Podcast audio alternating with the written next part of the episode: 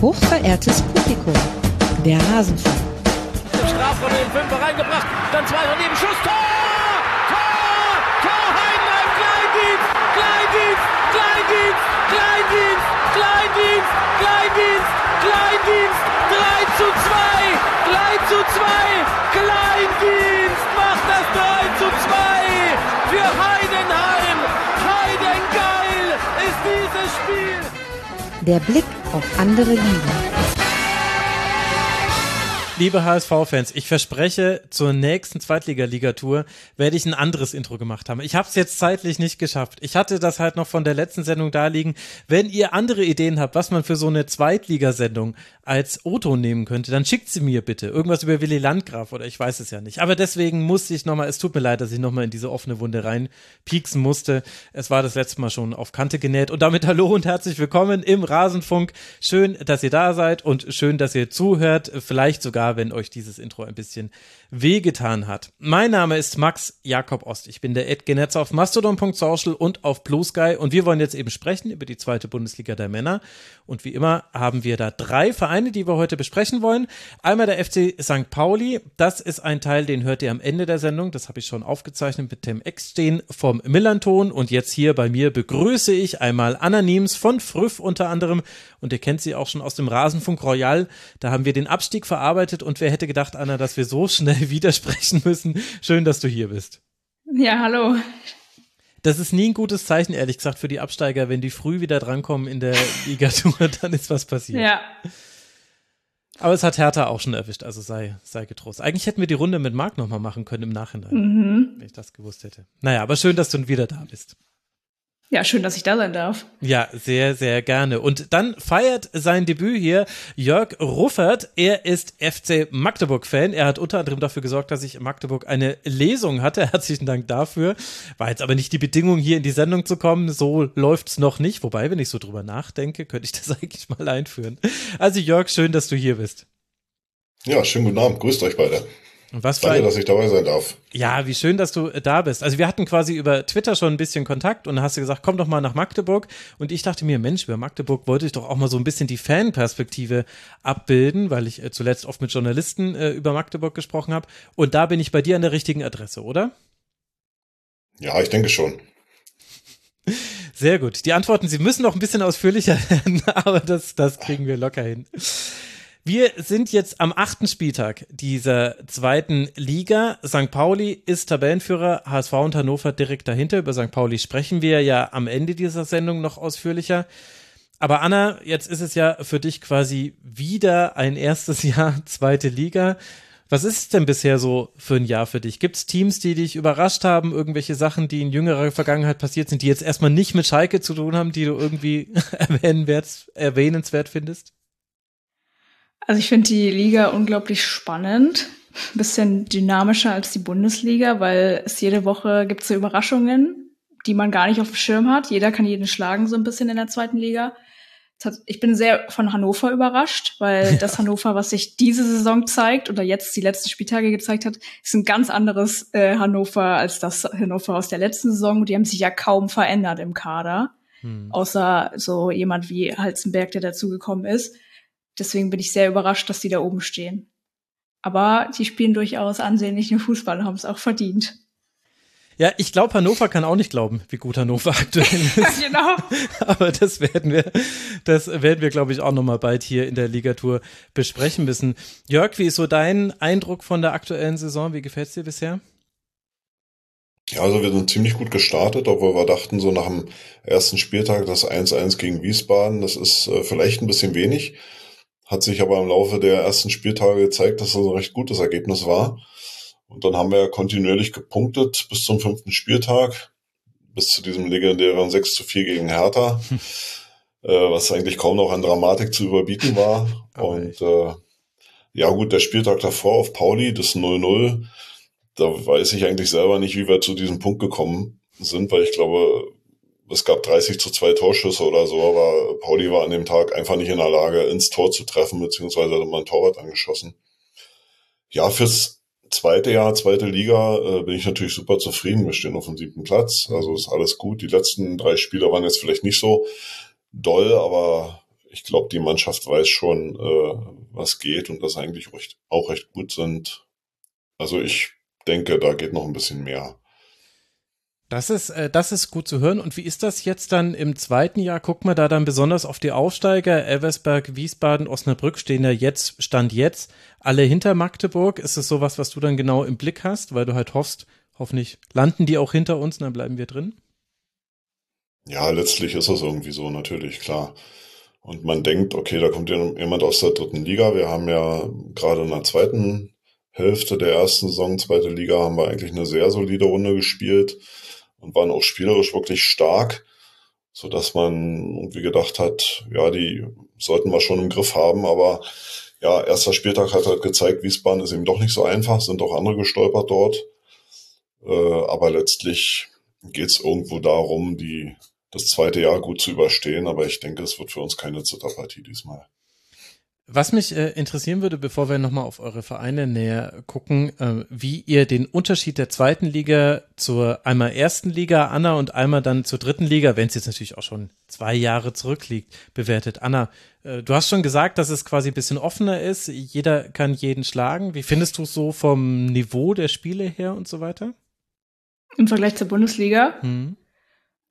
Ich finde, weiß gar nicht, äh, ich finde eigentlich, es hat schon ein ähnliches Niveau wie in der Bundesliga. Also einige äh, Mannschaften, würde ich jetzt sagen. Ich sehe da nicht so einen krassen Unterschied. Aber man merkt schon, dass äh, man in jedem Spiel an sein Limit gehen oder die, die Mannschaft muss in jedem Spiel ans Limit gehen, muss über die 100 Prozent hinausgehen. Das war in der Bundesliga manchmal nicht so, hatte ich das Gefühl. Okay.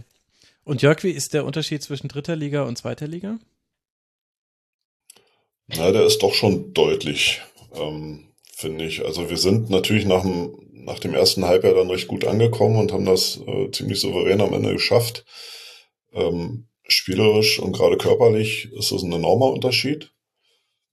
Mm, ich finde aber die zweite Liga alles in allem von den Namen der Vereine, die da sind, weit interessanter als inzwischen die Bundesliga.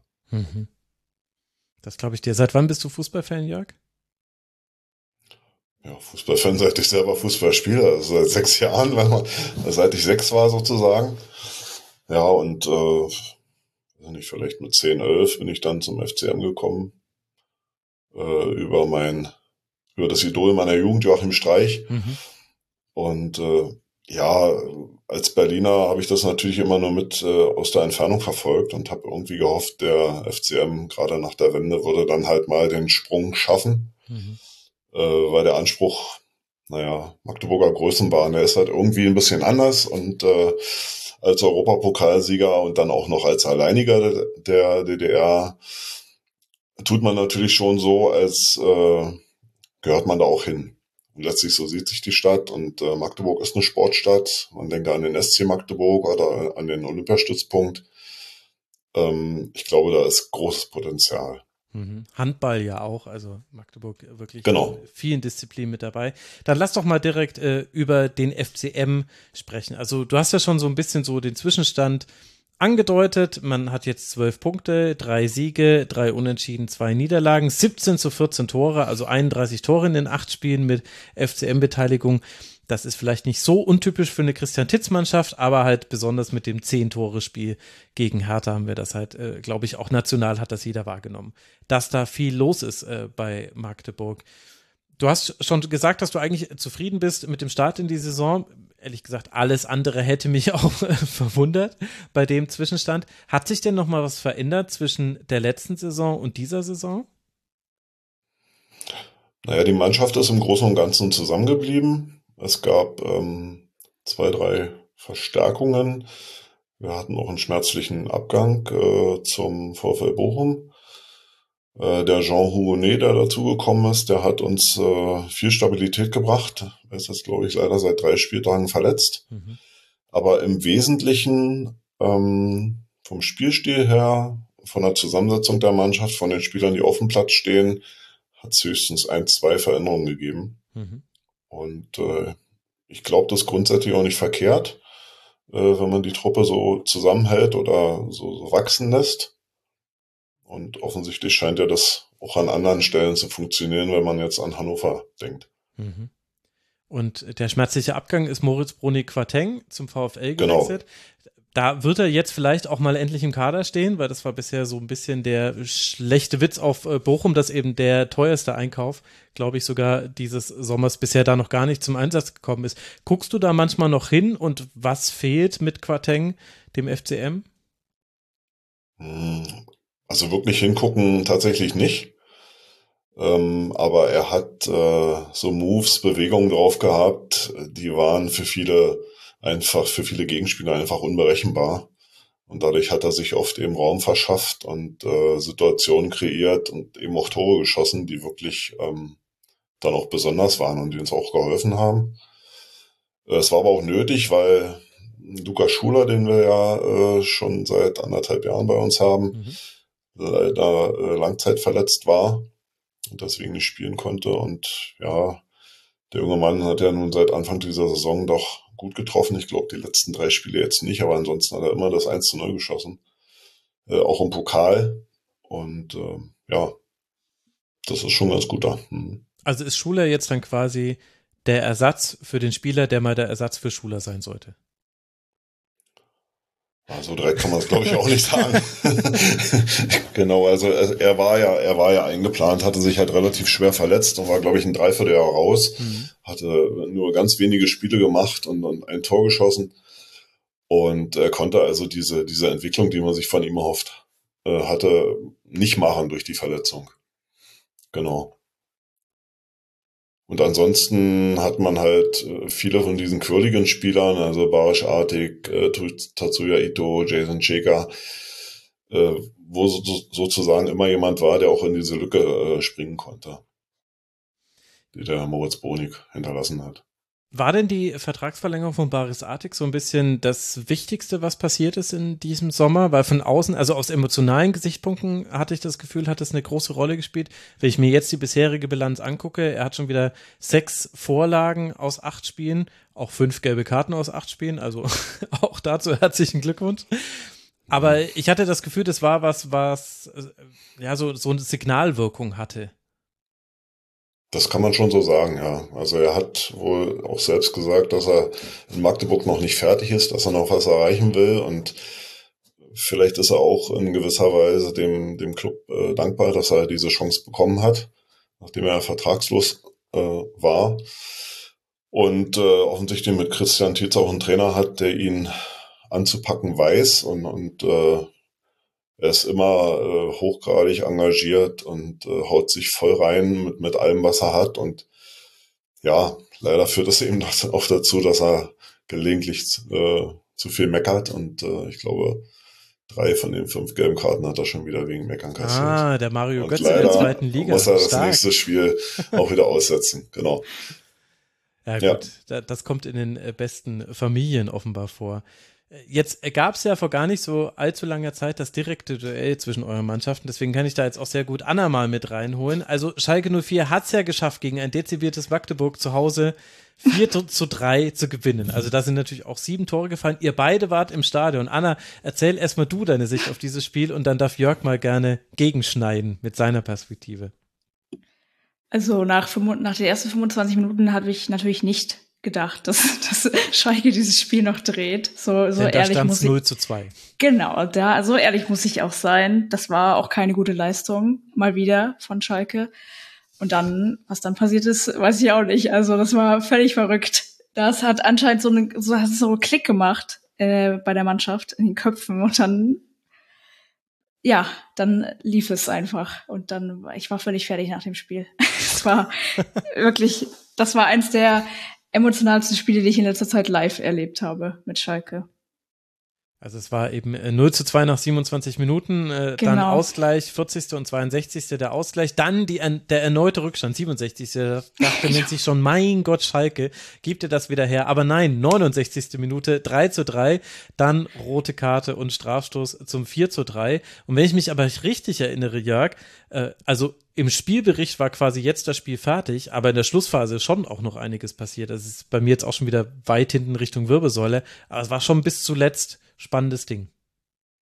Ich sag mal, es gab buchstäblich in letzter Minute noch eine Kopfballchance, die der Schalker Torwart herausragend geklärt hat. Also den hat er irgendwie unten vom Pfosten weggekratzt, äh, sonst wäre da der Ausgleich noch gefallen. Aber ja, wir müssen uns ja einfach den Vorwurf machen, dass wir viel zu schlampig mit manchen Dingen umgegangen sind. Das 2-1 war geschenkt, weil wir wieder zehnmal vom Strafraum querspielen und das äh, spielerisch lösen wollten, anstatt den Ball mal lang zu schlagen. Und dann kam halt ein Pass zu kurz und dann wurde der Torwart in in Bedrängnis gebracht und ja, so viel das Gegentor. Das ist leider nicht das erste Mal in dieser Saison, das ist schon öfter vorgekommen. Deswegen haben wir auch 14 Gegentore, weil wir immer wieder in gewissen Situationen viel zu leichtfertig hinten agieren. Mhm. Aber muss das so sein, wenn man Christian Titz als Trainer hat? Also man weiß ja, er will einen offensiven Fußball spielen lassen. Der Torhüter wird da sehr in den Spielaufbau eingebunden. Ist aber auch schön anzusehen. Also relativ viel wird über Passspiel aufgelöst. Aber man ist auch relativ mit vielen Spielern in der gegnerischen Hälfte und deswegen dann eben anfälliger für Konto und so weiter. Gab es schon mal eine Phase, wo das besser war bei Magdeburg oder ist das einfach so, what you see is what you get? Das ist halt einfach Christian Titz und dann muss man das halt einfach aushalten und das eigene Herz muss das mitmachen. Naja, das ist schon, das ist schon so gewollt, dieser, diese Art von Fußball und gelegentlich geht's halt schief und wenn ein Gegner besonders gut presst und, und früh anläuft, dann eher mal, als wenn er das eben nicht tut. Und ähm, ja, vielleicht hängt es auch mal damit zusammen, wenn ein Spieler verletzt ist und die gewohnte Ordnung dann hinten äh, nicht da ist oder wenn du jemanden durch eine gelbe, Karte mal ersetzen musst, dass das dann eben so kommt und mhm. aber es gehört zum Fußball dazu. Also im Moment kann man sagen, wo Magdeburg ist, ist eigentlich immer viel Spektakel. Bei uns im Stadion ist es sehr laut. Ich glaube, wir sind auch auswärts ziemlich laut. Anna wird es bestimmt bestätigen können. Ja. Es war auch sehr brachial auf Schalke und das war sehr cool und irgendwann war die Schalker Übermacht so groß, kurz vor Schluss. Da waren wir nicht mehr zu hören und wir konnten auch nicht mehr, weil es so heiß war im Stadion. Es war unglaublich an dem Tag. Hm. Ich sehe schon, ihr seid beide noch geflasht von diesem Spiel. Ich bin ein bisschen neidisch, dass ihr es ja. äh, erlebt habt, denn äh, das, äh, das war, glaube ich, wirklich was Besonderes. Aber erzähl mir mal ein bisschen was von Magdeburg, Jörg, weil wir haben über Titz und so weiter haben wir ja auch schon letzte Saison gesprochen und viele kennen die gute Atmosphäre beim FCM. Manche wissen dann auch noch, da gibt es eben Erfolge in der Vergangenheit. Jetzt eben gerade das große Jubiläum, also 1974 hat man eben einfach den Europapokal, der Pokalsieger gewonnen. Da wird eben jetzt das Jubiläum begangen. Komischerweise durfte da auch ich lesen. Aber also ihr seid sehr fremdenfreundlich, würde ich an der Stelle sagen. Aber was ist denn Magdeburg für ein Fußballstandort? Du hast schon gesagt, Sportstadt. Aber mir scheint und mir schien es jetzt auch in der ganz kurzen Zeit, in der ich jetzt in Magdeburg war in dieser Woche, also der Fußball hat da aber schon nochmal eine besondere Rolle. Ja, das, das kann man wirklich so sagen. Also man müsste wahrscheinlich noch viel weiter ausholen, als ich es jetzt äh, kann mit meiner räumlichen Entfernung von Berlin aus. Mhm. Ich bin ja kein ech, echter Magdeburger. Und ähm, die Besonderheit an 1974 war halt, alle Spieler kamen aus der Region. Es gab ja dazu DDR-Zeiten gab es so Bezirke, da gab es halt einen Bezirk Magdeburg und alle Spieler, die da waren, die waren halt ein eingeschworener Haufen und die waren wirklich innerhalb weniger Kilometer zu Hause. Und ähm, unter Heinz Krüge damals hat der FCM lange Zeit eine sehr erfolgreiche Zeit gehabt. Das war, da waren dann, ich glaube, drei Meistertitel, der Europapokalsieg. Ähm, da gab es dann auch die Duelle gegen die Bayern. Mhm. Ich glaube, das Supercup-Spiel fand dann aus irgendeinem Grund nicht statt. Ja, der DDR-Verband äh, wollte das damals nicht. Da habe ich mich nochmal eingelesen vor der Lesung. Ja, ja. Die Bayern hatten richtig Bock, weil die hätten 1,2 Millionen D-Mark damit äh, verdient und äh, überall, wo sie Geld verdienen konnten, fanden die Bayern damals schon klasse. Magdeburg wollte es angeblich auch aber musste dann zurückziehen und sehr wahrscheinlich war es aber der DDR-Fußballverband, der diesen direkten Vergleich nicht haben wollte. Im Jahr vorher war es erstmals so, dass der Ostmeister gegen den Westmeister gespielt hat, mit Dresden gegen Bayern damals, enge Spiele, aber Bayern hat es gewonnen. Ja. Dann bei der WM B, äh, BRD gegen DDR, haben auch alle mitbekommen. Äh, da hat ja äh, Sparwasser dann das 1 zu 0 gemacht. Und ähm, aus verschiedenen Gründen wollte das wahrscheinlich die, wahrscheinlich sogar die Stasi direkt selber nicht. So kam dann dieses Supercup-Spiel nicht zustande. Aber hat sich ja dann erledigt, als man in der zweiten Runde zueinander gelost wurde im Europapokal der Landesmeister. Ja, genau. Und das war quasi ja, so die große Phase von, von Magdeburg. Das war die große Phase. Genau, das ging dann auch noch einige Jahre weiter, so bis Anfang der 80er. Da habe ich dann auch das erste Mal meinen oder den ersten äh, Pokalsieg für mich äh, live miterlebt. Die Pokalfinals waren ja damals in Berlin im äh, Stadion der Weltjugend. Und da weiß ich noch, bin ich als Achtjähriger, ich meine, das war 78 Jahre im, im Stadion gewesen und wir haben damals 4-0 gewonnen. Und das war für mich ein schnelles Erlebnis. Und ja, und die Hochphase ging so bis Mitte der 80er. Glaube so bis 83 und dann hat man noch so ein bisschen den Faden verloren. Hat dann äh, hinter dem Stasi gepümpten Club BFC Dynamo äh, hinter Dynamo Dresden und auch Lokmotive Leipzig so ein bisschen den Anschluss verloren. Karl Zeiss Jena hat auch eine sehr gute Phase gehabt, wo man immer so auf Platz 5, 6 rumgedümpelt ist und das zog sich dann so bis zur Wende und dann hat man hat man es leider verpasst, die zweite Liga zu sichern damals. Genau. Also wir müssen da jetzt äh, nur so tief einsteigen, wie du es möchtest. Ich hatte das jetzt gar nicht geplant, so einen historischen Abriss zu machen und das ist ja, ja. aus dem Stand vielleicht auch gar nicht so einfach.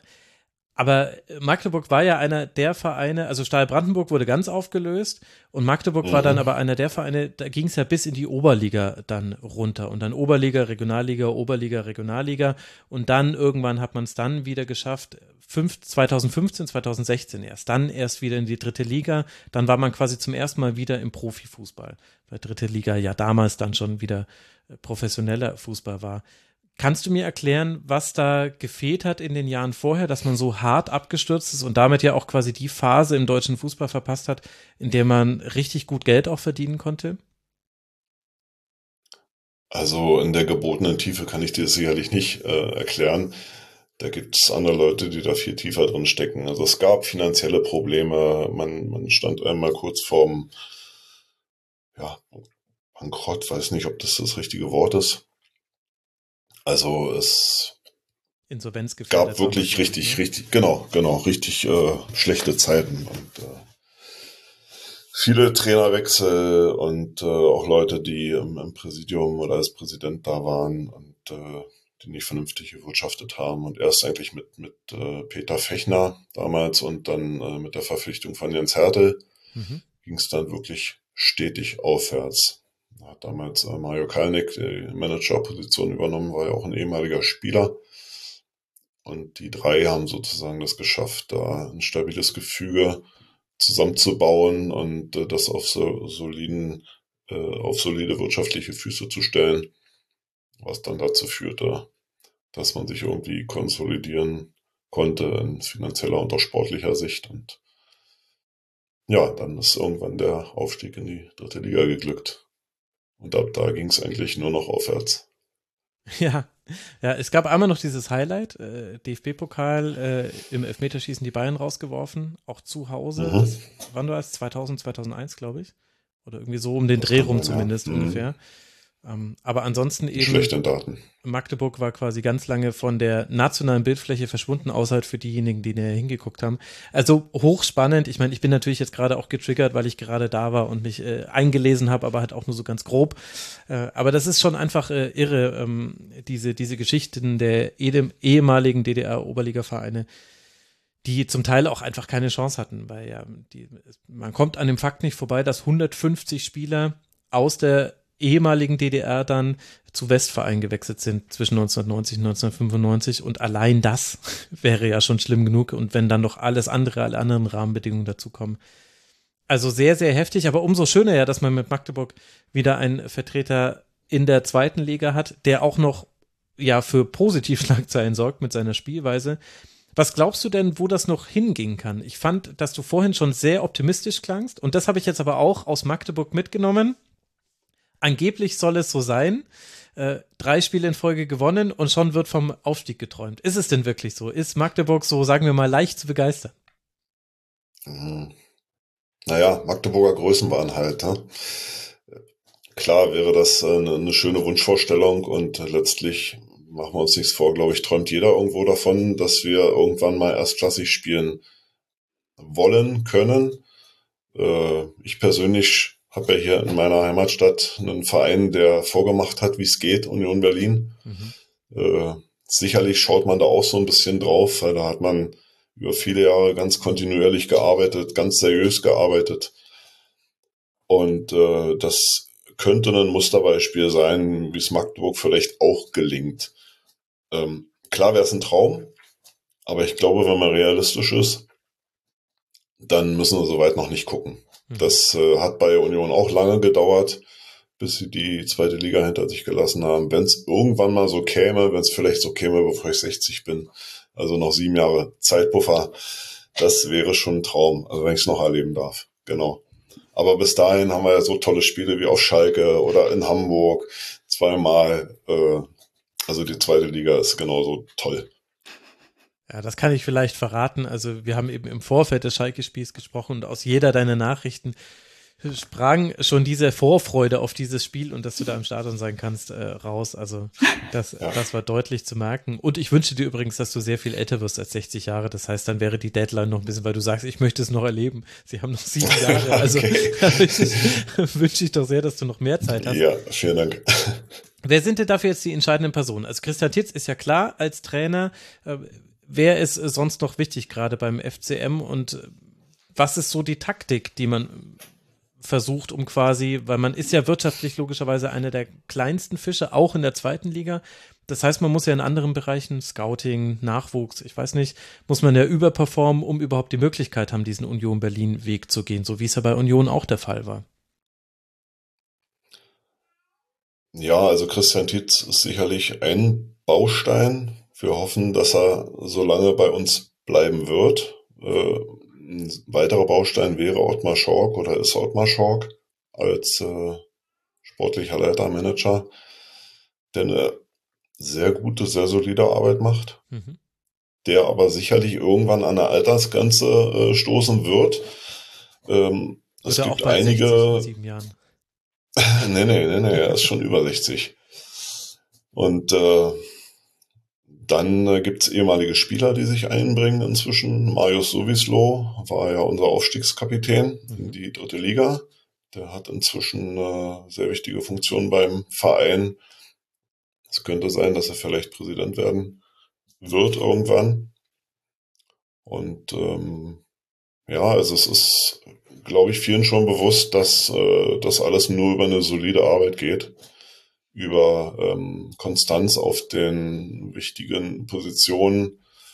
Und ja, wenn es uns dann vielleicht noch gelingt, einen entsprechend großen Sponsor an Land zu ziehen, hm. der möglicherweise demnächst bei Magdeburg baut, äh, das könnte natürlich noch das fehlende Puzzlestück sein. Meinst du jetzt Intel mit der äh, genau. Fabrik? Okay, alles klar. Ich wollte nur kurz äh, wissen, ob wir über das Gleiche sprechen. Und was ihr nicht sehen könnt, liebe Hörerinnen und Hörer, aber die Zusehenden bei YouTube, die haben schon gemerkt, bei jeder Erwähnung des Wortes Konstanz muss Anna lachen. Ich weiß gar nicht, was da los ist, aber das, das werden wir gleich klären. aber ähm, dann abschließende Frage, Jörg. Also, du hast jetzt schon die verantwortlichen Personen genannt. Was glaubst du, ist die Strategie? Also, wenn ich mir jetzt zum Beispiel die Transfers angucke, da kenne ich jetzt viele Spieler nicht. Ich erkenne jetzt aber da ehrlicherweise auch kein Muster. Also da kommt genauso jemand von Inter Mailand, wie jemand vom HSV kommt und von Olympique Lyon. Gut, das ist Julian Pollersbeck, der ist jetzt auch ein bisschen bekannter. Rot-Weiß Oberhausen, Groningen, Eupen, Wiesbaden, Aalen. Also da scheint mir irgendwie so alles mit dabei zu sein. Gibt es denn irgendwas, was so, was so einen typischen Neuzugang beim FCM ausmacht? Also ich glaube, da möchte man schon gerne hin, dass die Spieler wirklich gut auch menschlich zueinander passen, mhm. dass sie bereitwillig sich in ein Team integrieren können, dass sie bereit sind, füreinander auf dem Platz einzustehen, wenn jemand mal einen Fehler macht, dass der Nächste halt den ausbügelt. Ich glaube, das ist schon grundsätzlich die Idee. Aber natürlich stecke ich da nicht so tief drin, um jetzt äh, solche Informationen halt geben zu können. Du könntest mich in ein paar Wochen vielleicht nochmal fragen, dann habe ich vielleicht ein paar Antennas mehr. Ah, naja, gut, erstmal, ähm, also kannst mir sehr gerne auch dann noch interner stecken, da stehe ich drauf. Aber äh, erstmal interessiert mich ja, wie nehmen die Fans es wahr und damit, äh, da bist du ja dann eben der perfekte Gesprächspartner. Und wenn man dann eben einfach von außen das eher so danach aussieht, dass es eben eine geschlossene Einheit ist und ja klar, kicken so so alle können, das ist mir schon auch klar. Und wahrscheinlich sind sie auch alle tendenziell jünger als älter. Aber das ist ja dann, reicht ja dann erstmal. Und wenn man dann so einen Fußball damit spielen lassen kann, dann ist es ja auch gut. Was glaubst du, wo landet der FCM am Ende der Saison? Also ich denke schon, dass wir ähm, in einer ähnlichen Region landen, wie wir gerade stehen. Also zwischen Platz fünf bis neun, würde ich jetzt mal sagen. Ähm, wenn es allerdings gelingt, mehr Konstanz reinzukriegen und diese Fehler in der Abwehr äh, abzustellen, dann könnte es auch durchaus noch ein kleines Stückchen weiter hochgehen. Ja, okay. Sehr, sehr mutige Prognose. Und dann stellt sich die Frage, Anna, wenn Magdeburg zwischen Platz 5 und 9 landet am Ende der Saison, wird Schalke 04 am Ende der Saison vor oder hinter Magdeburg stehen? Äh, Stand jetzt hinter Magdeburg. Das ist jetzt für eine langweilige Antwort. Also wirklich, das, das kann ich auch. Ich kann eine Tabelle lesen. Also Platz 16. Das ist die ist Antwort, die ich, die ich jetzt gebe. Natürlich ist meine, mein Traum ist natürlich eine andere Tabellenregion äh, oder eine andere Platzierung. Eins oder zwei, nehme ich mal an. Also aktuell eins bis, ist eins bis drei.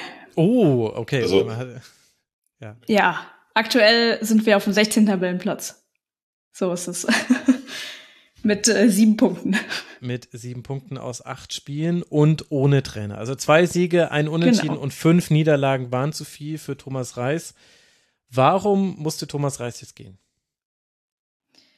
Äh, ich glaube, menschlich hat es auch nicht mehr so gepasst am Ende, aber es ging vor allem um sein Spielsystem, mhm. was sehr kritisiert wurde, nicht nur von, von Fans, sondern auch von aus internen Kreisen dann offenbar auch bin da jetzt nicht so drin, äh, will da auch nicht keine falschen Informationen weitergeben, aber ich glaube, ja, es ging vorrangig, weiter, vorrangig um sein vorrangig um sein vorrangig um sein Spielsystem, ähm, was dann schlussendlich dazu geführt hat, dass diese Trennung jetzt vollzogen wurde.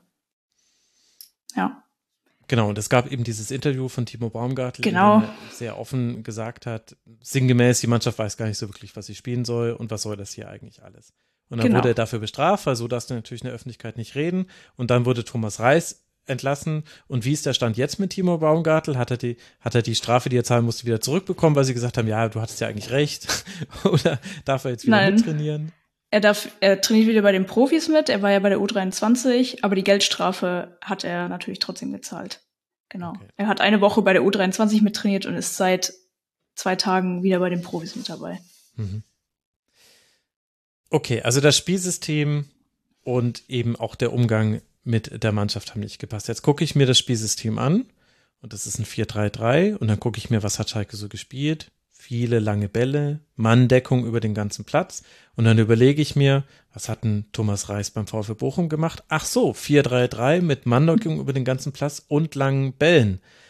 Also was hat sich denn da jetzt nochmal verändert? Ist es einfach nur, weil der sportliche Erfolg ausgeblieben ist? Weil eigentlich ist es doch genau das, was man von Thomas Reis immer schon gesehen hat. Oder ist es nochmal schlechter geworden?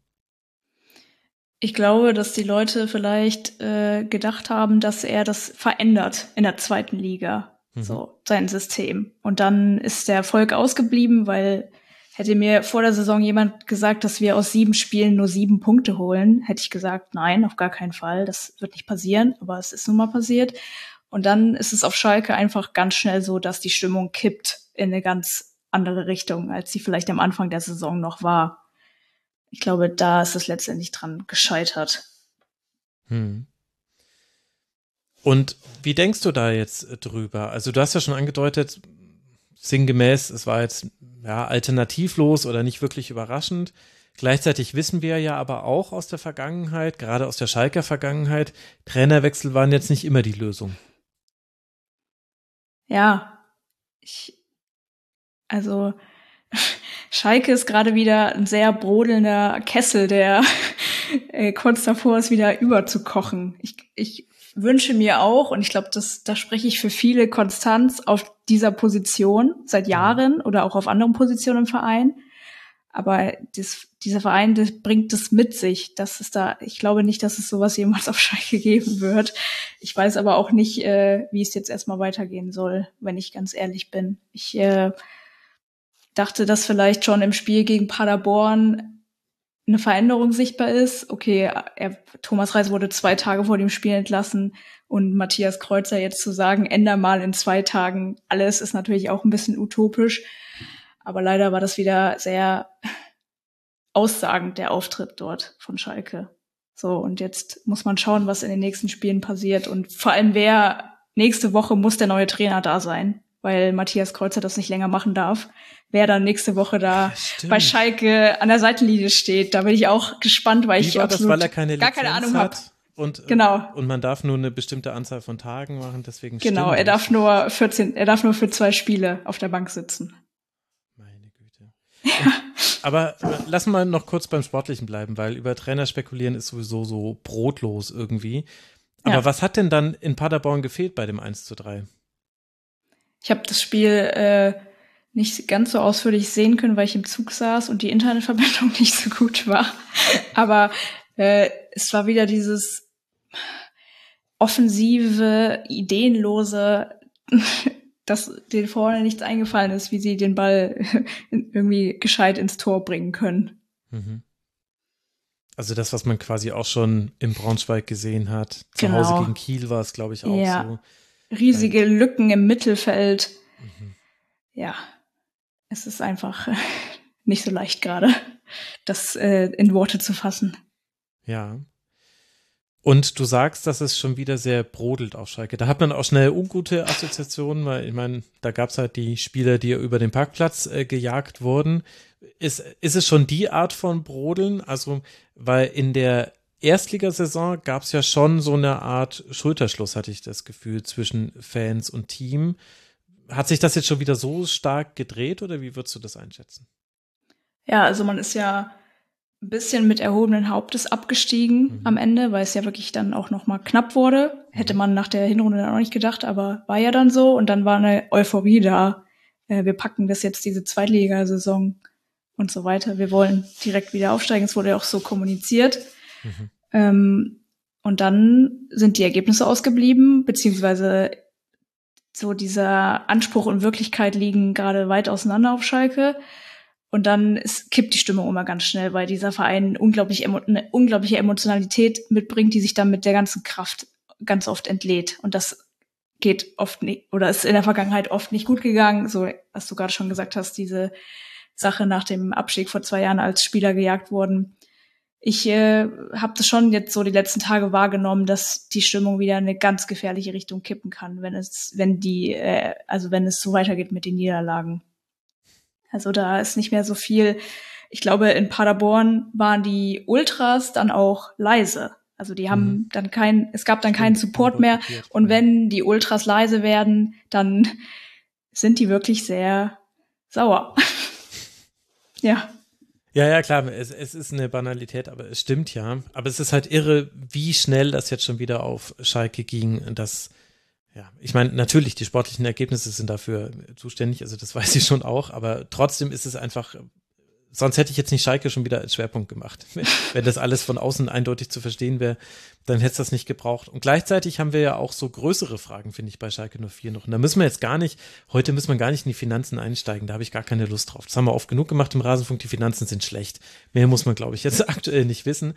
Aber dann kommt eben zum Beispiel sowas, also wir haben einmal Timo Baumgartel, der quasi so einen Blick in die Kabine gibt und äh, der Blick ist sehr schonungslos und führt letztendlich vielleicht auch zumindest partiell auch dafür, dazu, dass Thomas Reis entlassen wird. Und dann haben wir mit Frank Kramer aber ja noch einen ehemaligen Trainer, der jetzt einen Blick in den Verein gegeben hat, der ein sehr kritisches Interview gegeben hat, natürlich nur aus seiner Sicht heraus, aber ist ja klar, welche andere Perspektive soll er abbilden. Gab es in dem Interview Dinge, wo du sagst, das hättest du so auch nicht erwartet oder endlich spricht's mal jemand an? Wie hast du seine Aussagen wahrgenommen und was waren für dich so die wichtigsten Dinge in diesem Interview? Ich, ich glaube, er hat das schon sehr präzise formuliert, was, was schief läuft. Also, Kannst du es nochmal mit deinen Worten zusammenfassen für diejenigen, die das Interview nicht gelesen haben, vielleicht? Frank Kramer hat ein Interview gegeben, es war auch ein bisschen längeres Interview beim Kicker. und hat äh, nochmal über seine Zeit äh, auf Schalke ge gesprochen. Er war ja auch nicht besonders lange Trainer, hatte auch eine relativ kurze Amtszeit mhm. und ähm, hat, wurde dann auch darauf angesprochen, wie seine Reaktion war, als Thomas Reis jetzt entlassen wurde und hat auch so ein bisschen auf die Strukturen verwiesen, die auf Schalke sind und wie in manchen Stellen dort vielleicht gearbeitet wird. So, also was Kommunikation vor allem angeht. Mhm. Genau. Und ähm, hat dann noch mal ein bisschen mit äh, einigen Personen äh, so ein bisschen abgerechnet, sage ich jetzt mal. Ich habe das Interview äh, jetzt nicht äh, ganz detailreich gelesen, aber natürlich drüber gelesen. Ja, genau. Und dann, das ist das Problem mit auf Schalke, glaube ich, dass ganz oft von außen viele Stimmen dann auch kommen. So, das war ja auch diese Sache mit Ralf Fährmann zum Beispiel und seinem Berater. Mhm. Da gab es ja auch schon was, was ein bisschen Zündstoff gegeben hat. Und ich glaube, das hat sich jetzt alles so nach oben geschaukelt, teilweise, dass dann am Ende die Entscheidung war, Thomas Reis muss jetzt gehen. Mhm. Summe aus ganz vielen Faktoren, die da zusammengekommen sind. Aber wie bewertest du sowas? Also zum Beispiel hat Frank Kramer gesagt, das ist nur ein Beispielzitat, aber so ist eigentlich das ganze Interview. Zitat, im Tagesgeschäft sowie der mittelfristigen und langfristigen Strategie mangelt es Vorstand und Aufsichtsrat an Kompetenz, sonst würde der Verein nicht immer einmal links und einmal rechts abbiegen. Und wenn Sportdirektoren und Trainer ständig gewechselt werden, wirft das kein gutes Licht auf die obersten Entscheider im Club.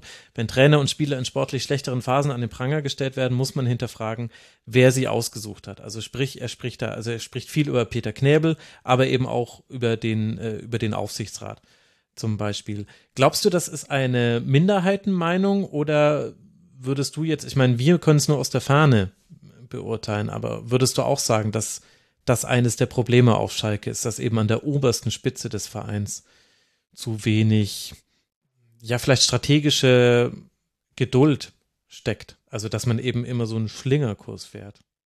Ja, das würde ich auch so sagen. Und ich glaube auch nicht, dass das eine Minderheitenmeinung ist, die Frank Kramer da ähm, gesagt oder ja, zitiert hat. Ich denke mhm. schon, dass viele so diesen Blick darauf haben. Auf Schalke möchte man, man möchte erfolgreich sein, weil wir natürlich vor Gründung der Bundesliga sehr erfolgreich waren, was Meistertitel angeht, weil wir den UEFA Cup 1997 gewo gewonnen haben, weil wir 2001 vier Minuten lang Meister waren. Und man möchte, glaube ich, an diese alten Erfolge anknüpfen, aber es klappt nicht mehr, weil, wie gesagt, da viele Faktoren zusammenkommen. Du hast ja gesagt, über das Finanzielle reden wir nicht, aber das ist natürlich auch ein Faktor. Und ich glaube, dass dann oft sehr vorschnell irgendwelche Entscheidungen getroffen werden, ohne dabei längerfristig an die Zukunft zu denken. Ja, ich meine, Erfolg wollen ja alle. Also, ja. wenn wir jetzt äh, Jörg fragen, was will der erste FC Magdeburg, er würde ja nicht sagen, pff, die wollen so Larifari durch die Saison kommen. Nee, jeder will Erfolg haben. Aber die Frage ist ja quasi, mit welchen Mitteln möchte man diesen Erfolg erreichen? Was ist die Strategie? Und da hatte man ja mal eine bei Schalke 04, das war der eigene Nachwuchs. Dann wurde der aber auch systematisch immer schlechter. Dann kam es dazu, dass so jemand wie Norbert Elger dann Alarm geschlagen hat und gesagt hat, also mit, mit den Leuten hier wird das nichts. Da werden wir in der A-Junioren-Bundesliga keine Chance mehr haben. Dann hat man angefangen, das, was andere Vereine schon früher gemacht haben, auch in diesem Alter schon Transfers zuzukaufen, was man ja eigentlich nicht machen möchte. Ist ehrlich gesagt auch ein Armutszeugnis für ein NLZ, wenn man das so spät in der U19 sich noch irgendwelche Spieler verpflichten muss oder gar sogar noch später in der U23. Aber jetzt ist ja auch schon länger, wenn ich mir jetzt nicht jemand durchgerutscht ist, niemand mehr nachgekommen aus diesem Nachwuchsbereich, obwohl das ja immer so das Prunkstück von Schalke war und ja auch so ein bisschen der finanzielle Notnagel, der immer wieder durch Verkäufe Schalke so ein bisschen am Leben erhalten hat. Was glaubst du, ist die aktuelle Strategie, um Erfolg zu haben? Ich glaube, dass jetzt wieder verstärkt auf die Knappenschmiede gesetzt wird, weil Peter Knebel ja auch eigentlich ursprünglich in der Knappenschmiede gearbeitet hat Stimmt. und da seine Stärken auch hat, würde ich jetzt sagen. Die aktuelle Strategie ist, glaube ich, einfach aus den vorhandenen Mitteln, die man gerade hatte, irgendwie das Optimale rauszuholen. Und im aktuellen Kader ist ja ein Spieler aus der Knappenschmiede, Asan Uedraogo, mhm. der natürlich auch eingeschlagen ist, wie, wie sonst was. Aber ja, es stimmt schon, dass dieser Bereich, der für den Schalke oft gelobt wird oder wurde, die, die Jugendarbeit, weil da viele Spieler hervorgegangen sind, ähm, vernachlässigt wurde in den letzten Jahren. Hm. Ich meine, die Konkurrenz ist da auch größer geworden. Die Art und Weise, wie, wie da gescoutet wird, ist ganz anders. Also da kommen verschiedene Punkte mit rein, für die auch zum Teil dann Schalke 04 gar nichts kann. Also da kann man mit anderen NLZ-Leitern sprechen der, der Wettbewerb ist einfach äh, größer geworden, weil eben, wenn, wenn Bayern und Dortmund schon 16-Jährige scouten, dann erhöht das auch den Druck auf alle anderen. Und wenn ein, ein Florian Wirz schon mit 16 aus Köln rausgekauft wird, nach Leverkusen und so weiter und so fort. Wie würdest du denn den Kader beschreiben? Weil du hast jetzt gerade schon mit Ur Draogo. äh, Schwieriger Name, ja. Ja, eigentlich ja nicht, aber ich stolper da immer. Ja hast du ja schon einen genannt. Würdest du denn sagen, das ist ein Kader, mit dem man rein theoretisch überhaupt aufsteigen könnte? Ich meine, dass man jetzt gerade davon acht Punkte entfernt ist, das ist ja was anderes, aber es sind ja auch nur nur acht Punkte. Es ging ja rein theoretisch schon. Ist der Kader gut genug dafür oder wäre er gut genug dafür? Ja, ich schätze den Kader schon so ein, dass er gut genug dafür ist. Ich glaube, viele würden sagen, der Kader ist ein bisschen alt, aber das äh, heißt ja nicht unbedingt was Schlechtes. So, finde ich. Ähm, ja, also wir haben aber auch einige Verpflichtungen getätigt, die gut eingeschlagen haben. Marius Müller zum Beispiel, der jetzt leider verletzt ist, was auch echt wehgetan hat, die Verletzung. Es war auch im Magdeburg-Spiel, als er sich verletzt hat und natürlich jetzt auch erstmal ausfällt. Ähm, ja, Uedraogo ist natürlich so ein bisschen äh, das neue Wunderkind. Da muss man auch aufpassen, dass es nicht zu krass gehypt wird, glaube ich. Und Ansonsten, Kenan Karaman hat auch sehr überzeugend gespielt. Jetzt war er auch verletzt. Jetzt kommt er aber wieder zurück. Und gerade ist natürlich auch, was die Stürmersituation angeht, hätte ich nicht gedacht, dass ich das diese Saison sage, dass äh, Sebastian Polter vor Simon Terodde ist, weil Terodde jetzt natürlich auch verletzt war und jetzt aber wieder im Training ist und wahrscheinlich auch am Sonntag spielen wird. Aber ja, gerade hat Sebastian Polter die Nase vorn. Ist unser bester Torschütze. Drei Tore Polter und äh, zwei Tore Toroda ist aktuelle da, der Zwischenstand. Aber wenn der Kader da ist, und ich meine, man kann, glaube ich, auf diesen Kader so blicken. Ich meine, es gibt schon ein paar Fragezeichen. Also für mich ist so ein typischer Schalke-Spieler aktuell ist so Danny Latzer. Man hat schon mal gesehen, dass er ein guter Spieler ist. Der hat auch einen Grund, warum er wieder zu Schalke gewechselt ist. Von Mainz 05. Ja, auch in der, in einer für Mainz damals noch ziemlich schwierigen, angespannten Lage hat er ja schon früh diesen, diesen Wechsel bekannt gegeben zu den quasi schon sicher abgestiegenen Schalkern. Und trotzdem habe ich ihn noch nie auf Schalke, allerdings, ich gucke natürlich nicht alle Schalke-Spiele, aber ich habe ihn noch nie in der alten Form gesehen auf Schalke. Und ich finde, von dieser Art Spieler gibt es schon mehrere, von, wo man sich denkt, ja, also der Theorie nach kannst du richtig, richtig gut Fußball spielen, könntest auch sehr gut in diese Liga passen, aber man sieht es vielleicht ein bisschen zu selten. Oder bin ich da ja. jetzt zu ungerecht? Nee, das ist wirklich so. Es gibt natürlich auch Fragezeichen auf Positionen, ne? Zum Beispiel äh, Rechtsverteidiger. Wir haben einen Rechtsverteidiger, einen Gelernten mit Brunner und äh, Matriciani, Henning Matriciani muss der Backup-Spieler für alle Verteidigungspositionen sein, gefühlt, wirklich. Ja. Wenn jemand ausfällt, ja, der Henning, der macht das schon. So ist das, so, so wird, so wird auf Schalke gedacht, wenn, wenn jemand ausfällt. Ähm, ich glaube, dass im Winter da auch nochmal nachgerüstet werden muss, eigentlich. So, genau. Und wie gesagt, ich glaube, viele denken, dass äh, der Kader ein bisschen zu alt ist, weil ich, als wir im Rasenfunk Royal gesprochen haben, bin ich noch davon ausgegangen, dass Simon Terodde den FC Schalke verlässt. Und eine Woche später kam die sehr überraschende Vertragsverlängerung, die aus einem emotionalen Aspekt natürlich total schön war. Aber aus einem sportlichen Aspekt glaube ich, ich weiß nicht, ob Simon Terodde sein äh, Potenzial, was er vor zwei Jahren in der zweiten Liga hatte, jetzt noch abrufen kann. Weil er natürlich auch älter geworden ist. Ist einfach so. Ja, er ist halt 35. Und, also, genau. Ist, ja. Und wir hatten auch sehr schmerzhafte Abgänge mit Marius Bülter und mhm. Rodrigo Salazar unter anderem. Und äh, was äh, Schalke in der, in der zweiten Liga vor zwei Jahren ja so stark gemacht hat, war die Kombination aus Marius Bülter und Simon Terodde. Das ist natürlich ein bisschen schade, dass es die jetzt nicht mehr gibt. Mhm. Und der Marius Bülter war übrigens auch mal bei uns, ne? Genau, ja, stimmt. Der war auch äh, bei uns sehr hoch angesehen, weil er sich immer mit allem, was er hatte, reingehauen hat, wie man so schön sagt. Ja. Also der ging nie vom Platz, dass er nicht völlig fertig aussah, hochroter Kopf. Ja. Und äh, der wurde bei uns auch gefeiert und also ein toller Spieler. Das kann ich nur bestätigen. Den, den, äh, muss man einfach mögen, die Art äh, Fußball zu spielen und eben auch zu arbeiten. Der ist immer bis ans Limit gegangen. Der hatte immer die besten Laufwerte äh, von allen aus der Mannschaft letzte Saison. Der hat wirklich immer geackert. Der hat eine ganz seltsame Transferhistorie, weil der nur bei ähm, Teams gespielt hat, wo halt so ein emotionales Umfeld das richtig, richtig wertschätzt. Äh, Magdeburg, Union, Schalke und jetzt ist er in Hoffenheim. Findet die Pointe selbst, liebe Hörerinnen und Hörer. Aber gut, das ist, das ist äh, für wann anders mal wieder Zeit, das im Rasenfunk zu besprechen. Aber Anna, was machen wir denn dann mit Schalke? Also der Kader alt, aber rein theoretisch Potenzial da. Wir haben wahrscheinlich Probleme mindestens in der internen Kommunikation, vielleicht auch quasi im Vorstand, im Aufsichtsrat, dass da die Linie nicht klar genug ist. Vielleicht ist es aber auch unmöglich, als Schalke 04 eine klare Linie zu haben. Vielleicht ist Schalke in einer Situation wie viele andere Bundesligisten auch. Sie müssen einfach hoffen, dass der Erfolg kommt, indem sie ganz viele Dinge probieren. Hier mal irgendwie einen jungen Spieler, da ein bisschen was aus dem Nachwuchs, hier mal ein Transfer von jemandem, der es woanders nicht geschafft hat, aber schon etabliert war, hier mal einen Jungen holen. So, das ist ja eigentlich die Strategie von den meistens und, und das kann ja auch funktionieren.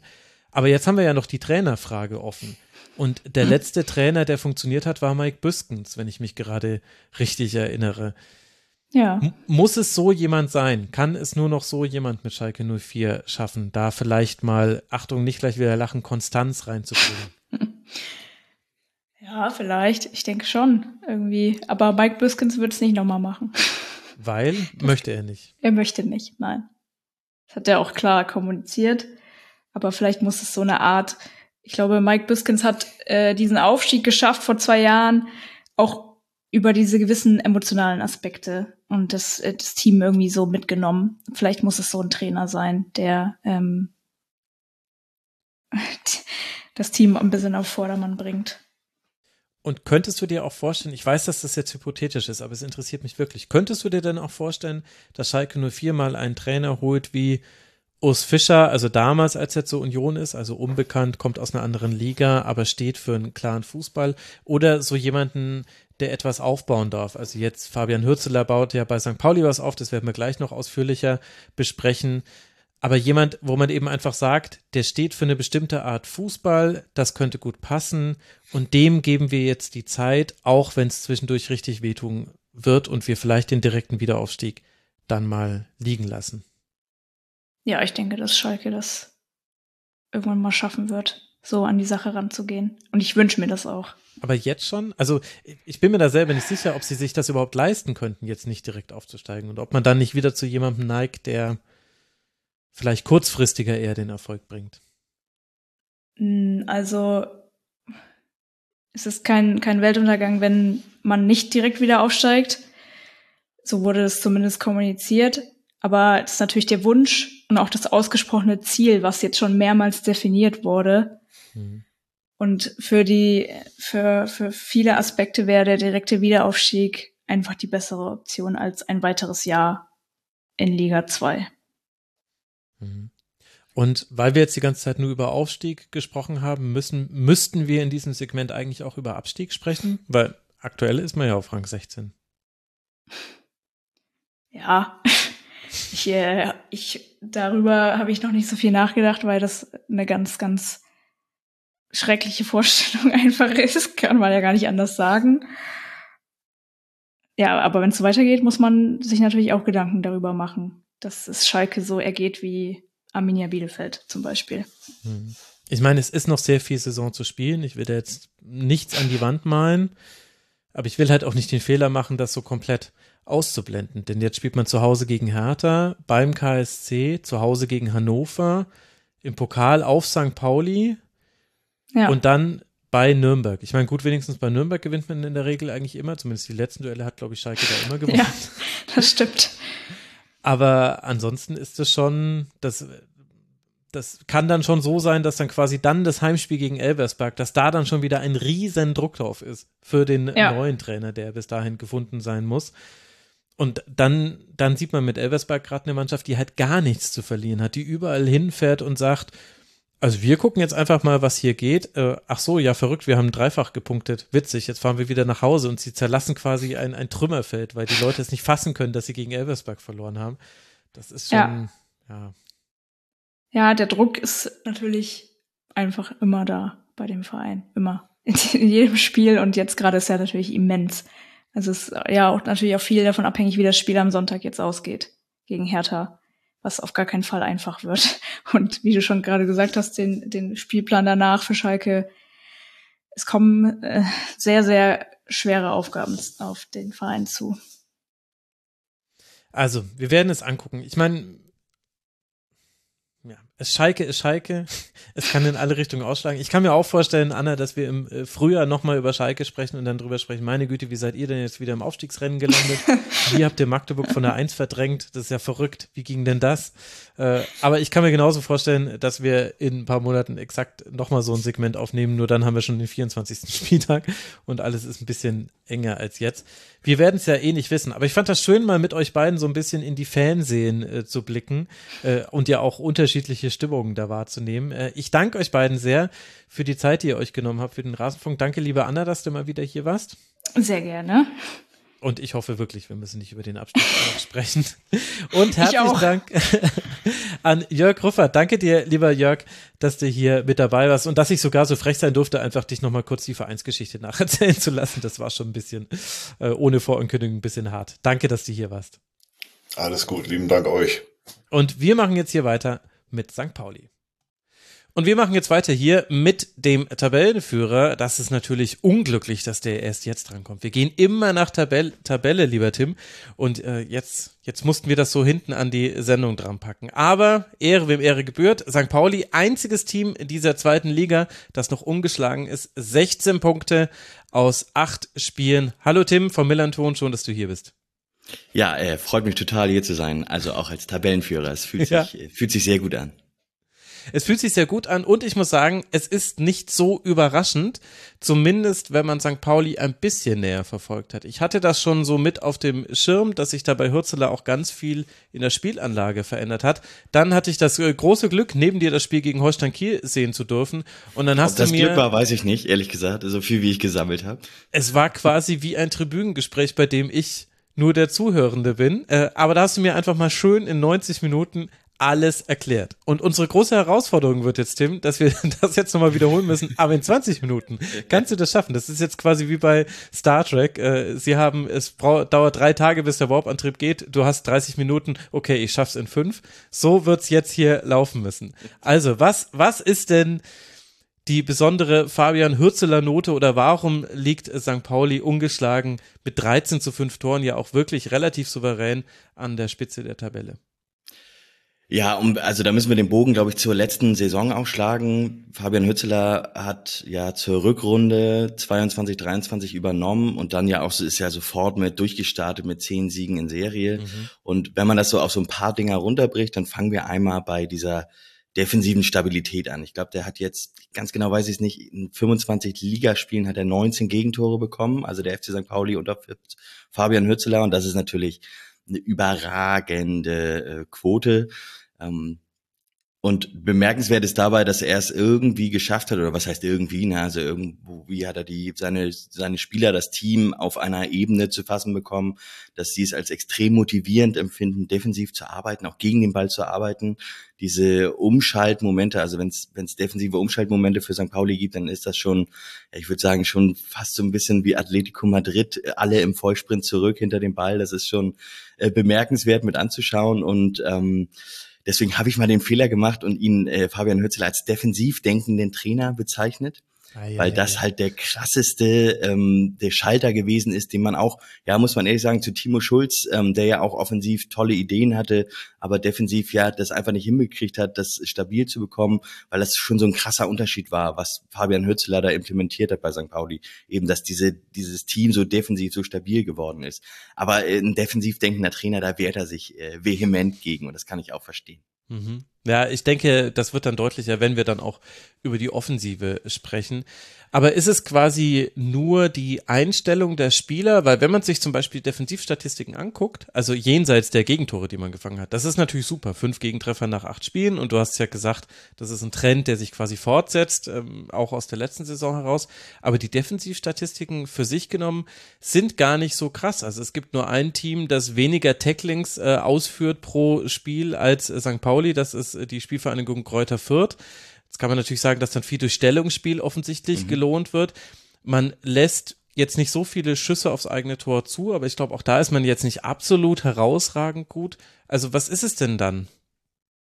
Naja, du, du hast die Antwort im Grunde schon gegeben. Ne? Es ist tatsächlich das Stellungsspiel. Ne? St. Pauli schafft es ähm, oft gegen Hertha jetzt am Wochenende, letztes Wochenende war das total eklatant, dass St. Pauli gerade in so einer Phase nach Wiederanpfiff bis zum 2-0 haben die wirklich, ich glaube, also erinnere mich an keinen Ball, den Hertha ins letzte Drittel bekommen hat. St. Pauli hat die alle abgefangen, die Pässe. Und du sagst, ja, klar, mit den Tacklings, ähm, da machen sie weniger. Das stimmt auch, da sind sie auch gar nicht so gut, ne? Also Quoten mhm, ja. haben auch gar nicht, haben auch gar nicht so eine gute, gute Quote, was das angeht. Aber ähm, haben es dann doch, ähm, ja, schaffen es dann doch, da gar nicht rein zu müssen. Ähm, da sind so Spieler wie, wie Hauke Wahl oder so, der der schafft das eher dann über gutes Stellungsspiel, das zu lösen, ähm, mit ein bisschen weniger Tempo, dafür aber ja dann doch mit gutem Stellungsspiel. Im, im zentralen Mittelfeld sind sie gut aufgestellt mit Jackson Irvine, der, der ja viel auch aus der Luft fischt. Und ich würde dann dagegen halten. Ne? So, St. Pauli lässt die wenigsten gegnerischen Ball, äh, Ballkontakte im eigenen Strafraum zu, hat ähm, die, die Gegner schaffen am wenigsten, bringen am wenigsten Pässe zum Mitspieler im, im Strafraum des FC St. Pauli. Sie haben den, den niedrigsten Expected Goals Wert zugelassen, die wenigsten Torschüsse oder nicht ganz die wenigsten Torschüsse, ähm, haben ja die wenigsten Gegentore gefangen. Also da ist schon viel dabei, was was äh, was richtig gut ist. Und ja, klar, die äh, die ähm, die Zweikampfstatistiken, die passen da nicht ganz so rein. Ne? Da sind die dann ja mit mit nur 55 Prozent Quote sind sie nicht ganz so gut dabei. Da gibt's Teams, die wesentlich besser vorangekommen sind, bessere Quoten haben. Aber das ähm, ist gar nicht so notwendig, wie der Rest dann so zeigt an den, an den Statistiken. Sollte es etwas sein, dass die Zweikampfstatistik nicht die wichtigste Statistik und Aussage Stell dir das mal vor. Ja. Ist. Das kann doch gar nicht sein. Die wird uns doch bei jeder Übertragung angezeigt. 51 Prozent zu 49 Prozent. Na, egal. Okay, aber dann lass doch noch ein bisschen auf die Spieler eingehen, die da in der Verteidigung stehen und auf die Art und Weise, wie sie spielen. Also du, du hast jetzt schon gesagt, sie fangen viele Pässe ab. Wir haben eine Fünferkette bei St. Pauli und ich würde mal sagen, also gegen Holstein Kiel, ich meine, das war auch ein besonderes Spiel, weil da lief eigentlich alles wunderbar in beide Richtungen des Feldes. Aber was da eben zu sehen war, war für mich als jemand, der noch nicht so viele St. Pauli-Spiele gesehen hat diese Saison, in einen gewissen Bereich durfte Holstein ohne Probleme rein, dribbeln, passen, was auch immer. Aber dann spätestens zehn Meter nach der Mittellinie, würde ich sagen, dann war einfach dicht. Dann war Gegnerkontakt da, dann war es vielbeinig, also da standen dann eben fünf in der letzten Kette und dann oft genügend davor. Ähm, oft dann, ich glaube 5-3-2, was oft gegen Holstein, jetzt bin ich mir gerade nicht mehr sicher, müsste ich nochmal meine Notizen gucken. Aber wie, wer sind da die entscheidenden Spieler und was passiert denn, wenn ich ins Angriffsdrittel, äh, also als Gegner ins eigene Angriffsdrittel komme? Was passiert dann mit mir? Genau, also das Problem ist tatsächlich meist sogar schon überhaupt da reinzukommen. Ähm, ich würde das so gerade so im, im zentralen Drittel, das würde ich eher so als das, das ähm, den Fokus äh, bezeichnen, wo sie, wo sie versuchen, die Bälle zu gewinnen. Mhm. Ist ganz richtig mit der Fünferkette, davor spielen sie dann 5-2-3 meist. Wobei die beiden äußeren, ähm, das sind dann die offensiven Außen, Saad und äh, Dapo Afulayan sind das momentan, die ähm, dann doch ja so ein bisschen so eine Art Pressingfalle aufbauen. Ne? Also die bieten schon den Pass nach außen auf den Außenverteidiger oder Schienenspieler an, fallen dann relativ schnell ähm, auf die Außenbahn, dann wird sich so ein 5-4-1 bildet sich dann, dann schieben sie gerade mit diesem, mit diesem 4-1, schieben sie enorm rüber auf die Seite, um, lassen die ballferne Seite, die wird komplett allein gelassen. Das macht dann der, der rechte Schienenspieler so ein bisschen im Raum und da verknappen die dann die Räume. Ne? Das ist wie so eine, so eine ganz klassische Pressingfalle, was dann meist der Gegner macht, ist einen Ball zurückzuspielen zum, zum Innenverteidiger und dann wird halt hoch angelaufen. Ne? Das ist sowas wie ein, wie ein klassischer Pressing-Auslöser. Ne? Also die haben so einen ganz zentralen Fünferblock vorne, ne, hinten eine Kette und vorne so ein Fünferblock. Ob der jetzt 2-3 steht oder 3-2, das ist dann so ein bisschen variabel, je nachdem, wie, wie tief oder hoch die, die offensiven Außen da unterwegs sind. Aber in diesem Block bewegen sie sich im Grunde dann zentral übers Feld. Und wenn es dann tiefer geht, dann bildet sich da mit den offensiven Außen, die fallen dann und dann wird es eine Viererkette. Und dann ziehen die aber auch rüber und dann gibt es immer wieder Phasen und du hast vollkommen recht. Es gibt Phasen, da lassen sie den Gegner komplett in Ruhe. Also im Grunde in der eigenen Hälfte ist es, oder ich sag mal, im, in deren eigenen Drittel ist es ganz selten nur so, dass sie offensiv angelaufen werden. Ähm, nur eben dann, wenn sie die Pressingfalle gestellt haben und wenn dann der Rückpass erfolgt, ne, was ja meist auch eine, mhm. eine Rückwärtsbewegung für alle gegnerischen Spieler bedeutet, also nicht sonderlich vorteilhaft für so ein Aufbauspiel, für ein organisiertes, das ist dann der Moment, wo sie dann halt hoch anlaufen. So. Aber davor, wenn sie dann aufbauen vom flachen Abstoß oder so, da lassen sie denen eigentlich immer relativ viel Zeit. Und dann kommt es natürlich dazu, dass man irgendwie sagen kann, also alle Spiele, die man gesehen hat von St. Pauli, da ist der FC St. Pauli wahnsinnig dominant ähm, tritt auch total dominant auf. Du siehst das aber nicht in den Ballbesitzquoten, weil sie mhm. eben dem Gegner so viel Zeit lassen, aber die ganze Zeit den Finger am, am Abzug haben, also die ganze Zeit die Spielkontrolle halten, obwohl der Gegner da viel den Ball hat. Also das ist tatsächlich ja relativ ähm, wenig aussagekräftig so eine Ballbesitzstatistik, aber es ist äh, äh, ist da doch ein ganz gutes, also das ist ein ziemlich klares Verhalten und da mhm. ähm, gibt es ja, habe ich bisher noch kein Team gesehen, was da eine richtige Lösung für gefunden hat. Aber wie ist es dann, wenn St. Pauli zurückliegt? Weil da kann das ja dann manchmal auch ein Problem sein. Das äh, sehe ich in der ersten Liga oft bei Teams, äh, welche die eben die Kontrolle dem Gegner überlassen und darin sehr gut sind. Die haben dann ein Problem ab 0 zu 1, weil sie dann rein theoretisch Druck ausüben müssten und das können sie aber nicht so wirklich. Ja, da hast du recht. Also weiß ich nicht, weil St. Pauli ist diese Saison noch nie in Rückstand geraten. Ja, ich, okay. Also das, und es war letztes Jahr, es ist auch ganz selten unter Fabian Hützeler passiert. Es gab die Niederlage gegen Braunschweig, Niederlage gegen HSV, da lag man zurück. Da ist dann komplett wildes, offenes Spiel entstanden bei beiden. Ne? Braunschweig war dann, die waren nicht, ähm, ja, spielerisch nicht so gut. Die, die hat St. Pauli ganz gut hinten reingedrängt. Da fehlte dann vorne aber so ein, ja, so ein, ein so ein Turm, sage ich mal, so ein, so ein klassischer Stoßstürmer. Ähm, oder was heißt Stoßstürmer, ein Bandspieler. Ähm, viel oft bei den Spielen auch die, die lange unentschieden standen, da ist dann eben die Frage, wie man da ähm, vor allem eher im eigenen Spielaufbau was machen kann. Ne? Ob sie dann mhm. schneller den Ball gewinnen, ja, weiß ich nicht. Ob sie so viel schneller die Bälle dann gewinnen, versuchen zu gewinnen, höher anlaufen. Ich glaube eigentlich eher nicht, aber wie gesagt, ich habe es dieses Jahr haben wir es noch gar nicht gesehen, weil St. Pauli immer in Führung gegangen ist. Ja, verrückt. Okay. Um die Defensive abzuschließen, welche, welchen Spieler muss man da rausnehmen, dass St. Pauli dann ein Problem hat, seine Stabilität zu halten? Ich dachte, dass es Jackson Irvine ist, mhm. ähm, der jetzt auch gefehlt hat, weil er der kopfballstärkste Spieler auf der Position ist und zweikampfstark enorm und dem dem ganzen Team viel ähm, ja äh, viel Sicherheit gibt und äh, doch schon so ein Stabilitäts Element ist, komisches Wort, aber das nutze ich jetzt mal. Ähm, stabilisierendes Element, so das wäre besser gewesen. Ähm, aber der war es nicht. Also Conor Metcalf hat er jetzt gespielt, der auch sehr aggressiv in den Zweikämpfen ist, hat es auch sehr gut gemacht. Und ich komme jetzt gerade von der Pressekonferenz ähm, und habe da auch gefragt, wen willst du denn eigentlich einsetzen, äh, Metcalf oder Irvine, weil das ist tatsächlich echt so eine Frage. Und er wird, also es wird Jackson Irvine am Wochenende wieder auf dem Platz stehen, aber Connor Metcalf ist halt einer der Achter in der Liga, der bei, ich würde sagen, 15 von 18 Zweitligisten steht er immer in der Startelf so. Momentan bei St. Pauli nicht. Da habe ich gedacht, das ist der Spieler, der darf auf gar keinen Fall ausfallen. Ist er ausgefallen, hat auch keine Rolle gespielt. Und das ist tatsächlich eine sehr, äh, allgemein eine sehr positive Entwicklung beim FC St. Pauli, dass dieses und auch nachhaltige Entwicklung, was mich positiv stimmt, dass diese diese Tabellenführung, dass die nicht nur verdient ist und nicht nur eine Momentaufnahme, sondern dass das, dass wir uns da oben dauerhaft festsetzen, dass das ganze Spieler unabhängig relativ gut funktioniert. Also, mhm. Also, dass das nicht so ist, dass man sagt, äh, wenn wir den Spieler verlieren, dann haben wir aber ein Problem, sondern es ist tatsächlich so, dass es viele, viele Spieler gibt, die dann, die dann neu reingekommen sind, die dann auf einmal gute Leistung gebracht haben. Und das ist die große Aufgabe für Fabian Hürzeler, ist das jetzt zu moderieren. Ne? Also wie willst du jemandem wie Conor Metcalf erklären, du pass auf, jetzt jetzt du hast super gespielt, aber du musst jetzt trotzdem wieder raus, weil ja, warum eigentlich? Ne? Weil Jackson Irvine noch besser ist. Ja, klar ist er, aber trotzdem hat so haben viele Spieler da ja das Bedürfnis zu spielen. Also da ist jetzt ja viel im, im, im viel äh, Redebedarf sozusagen mhm. im Team. Okay. Also es gibt keinen Spieler, auf den man defensiv achten muss. Es gibt keinen Spieler, den man, den man rausnehmen muss. Es ist tatsächlich in dem Fall das System und dass alle Spieler, egal welcher von den 24 im Kader, die wissen das alle, wie es funktioniert und die halten sich da dran und die denen gibt es auch Sicherheit, dass sie genau wissen, wie es funktioniert. Und das ist total eine Stärke, ne? dass das Spieler unabhängig funktioniert. Offensiv sehe ich das ein bisschen anders, aber defensiv würde ich sagen, das funktioniert alles, egal wen du da hinstellst aus dem Kader. Sehr gut, dann lass doch auf die Offensive mal blicken. St. Pauli ist äh, die passsicherste Mannschaft der zweiten Liga, aktuell 83 Prozent so ungefähr die Passquote. Man hat relativ viel Ballbesitz in den vorderen beiden Drittel, also vor allem im, im mittleren Drittel und im vordersten Drittel.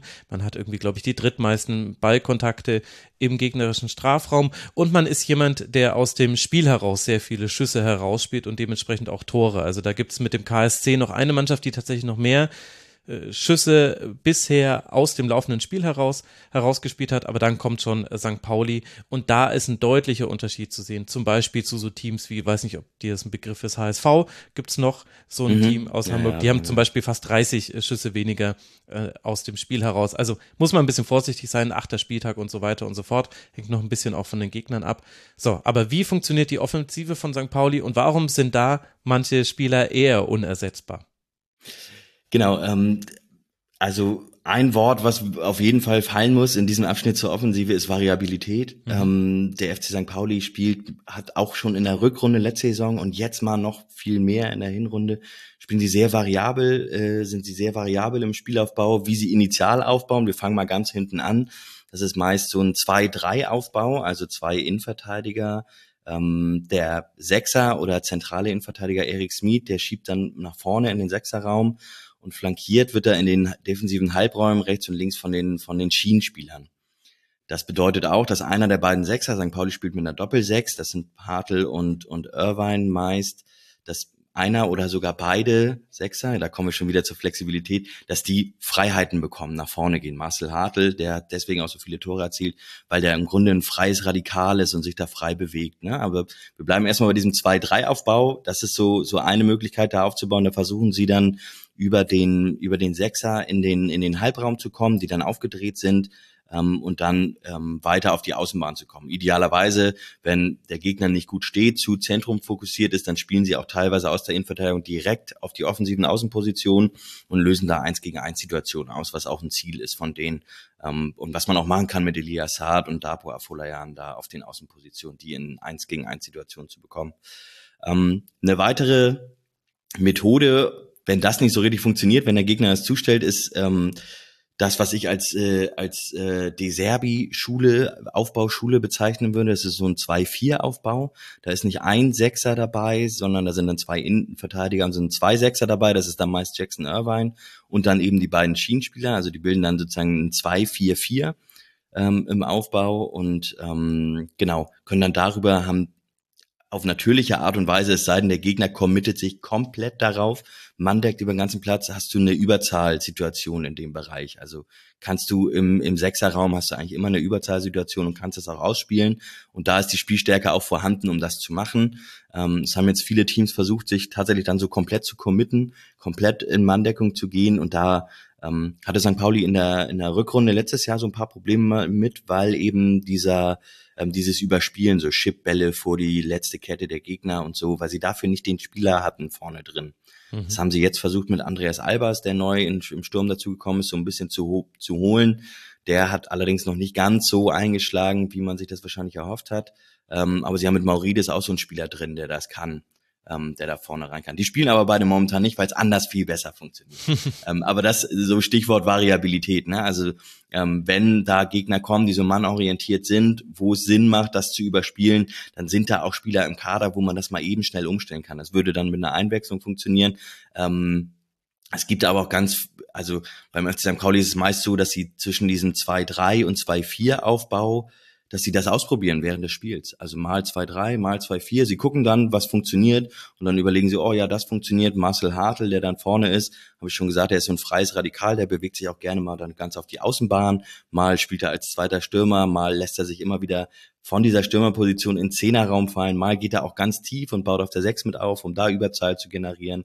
Und ähm, das ist total flexibel. Lars Ritzka auf der linken Position, der geht auch gerne nach vorne rein, macht diese Tiefenläufe. Elias Saad, der dann auf der offensiven Außenposition ist, der geht gerne ins 1 gegen 1 auf der Außenbahn, macht aber auch gerne Tiefenläufe, geht auch gerne ins Zentrum. Jackson Irvine ist immer der Spieler, bei dem du darauf achten musst, weil das immer dieser klassische ähm, nachrückende Achter ist in den, in den, an den zweiten Pfosten bei tiefen Bällen ähm, der sich aber auch gerne mal ganz tief fallen lässt. Also es ist super flexibel, was da gespielt wird. Es gibt ganz viele verschiedene Rollen und das ist tatsächlich etwas, was der FC St. Pauli geschafft hat ähm, im Vergleich zur Rückrunde. Da war zwar auch schon viel flexibel und viel Rotation, wer aber am meisten rotiert ist, war Lea Paccarada. Und im Grunde haben alle Spieler des FC St. Pauli auf Lea Paccarada reagiert, wenn der in Zehnerraum gegangen ist, wenn der in Sechserraum gegangen ist. Dann haben die immer die Löcher zugemacht. Das konntest du machen, war alles okay, weil Lea Paccarada einfach spielerisch so eine hohe Klasse hatte, dass man, ähm, dass man da ähm, das machen konnte, ihm diese Freiheit geben konnte.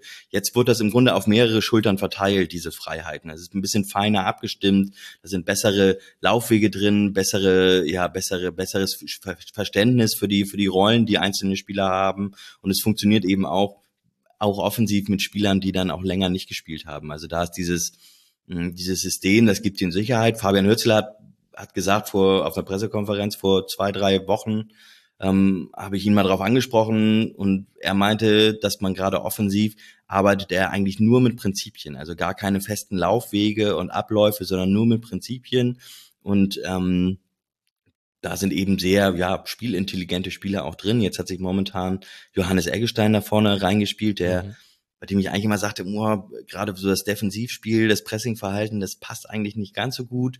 Ähm, der hat auch ähm, ja körperliche Nachteile, da hat er versucht einiges aufzuholen, ist aber ähm, ja, wird nie ein Zielspieler sein, hat jetzt aber gerade was das Mitspielen, das Zusammenspielen Marcel Hartl angeht, enorme Schritte nach vorne gemacht und bringt das Spiel auch nach vorne und hat sich da erstmal festgespielt. Man kann sich gar nicht vorstellen, dass der FC St. Pauli noch einen super Transfer kurz vor Ende gemacht hat mit Simon Zoller, der hat noch gar nicht gespielt. Das wollte ich nämlich ansprechen. Also ich dachte, man darf nicht ohne Mittelstürmer erfolgreich Fußball spielen. Das geht doch eigentlich gar nicht.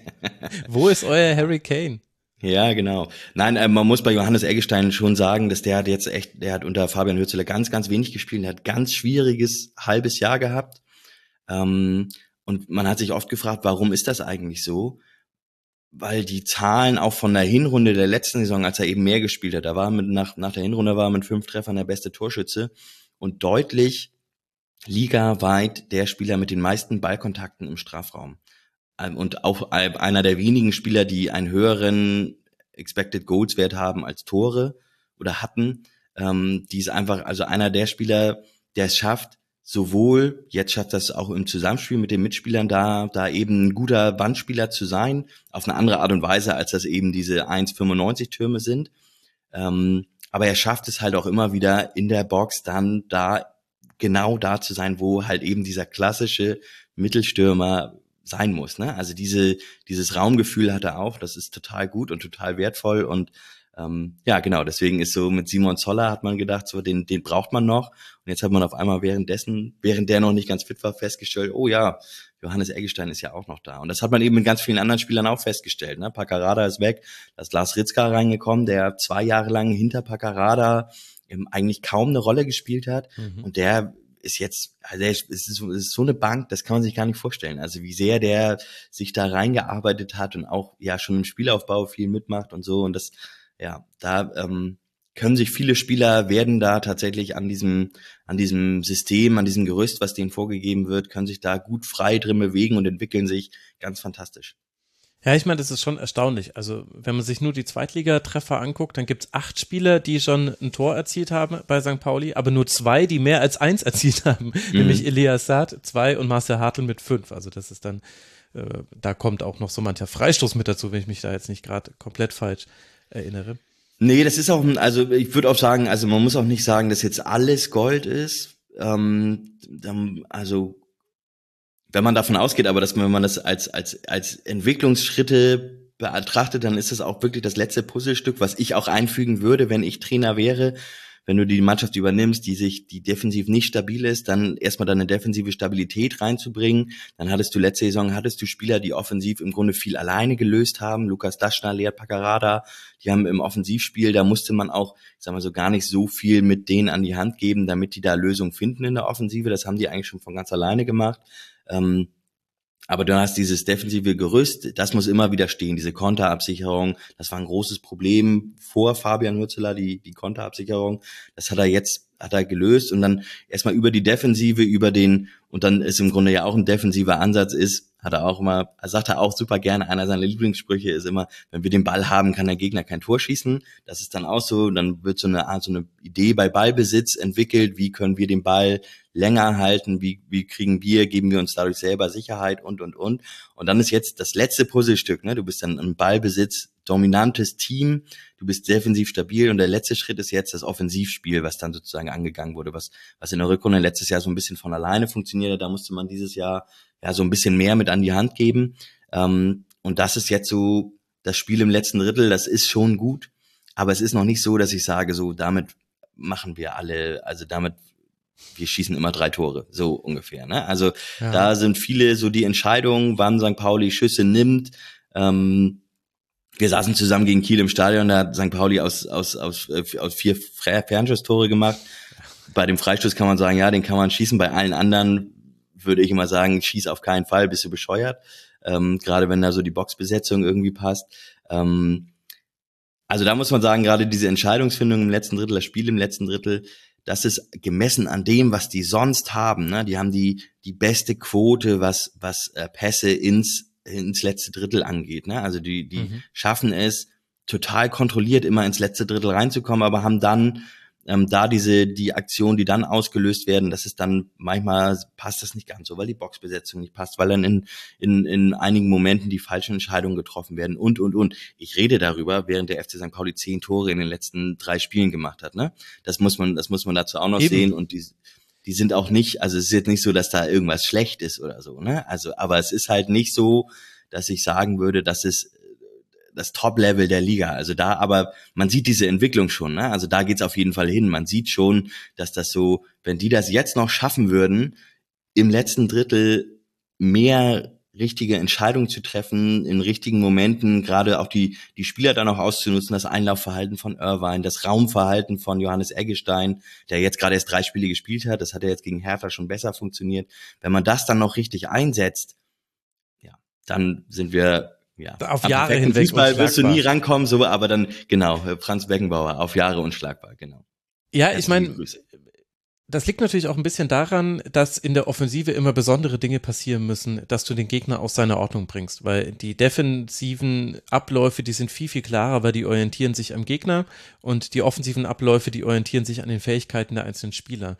Und letztlich, also jetzt übertrieben gesprochen, ich habe natürlich auch ein Spiel gesehen, in dem sehr, sehr viel für St. Pauli gut funktioniert hat, aber ich habe doch auch mitverfolgt, dass St. Pauli gerade mit dem besten Fußball spielt und sogar, würde ich sagen, deutschlandweit. Also ich gucke ja sehr viel Fußball und es gibt manche Zweitligaspiele, die kann man sich sehr, sehr gut angucken und da gehört St. Pauli auf jeden Fall mit dazu.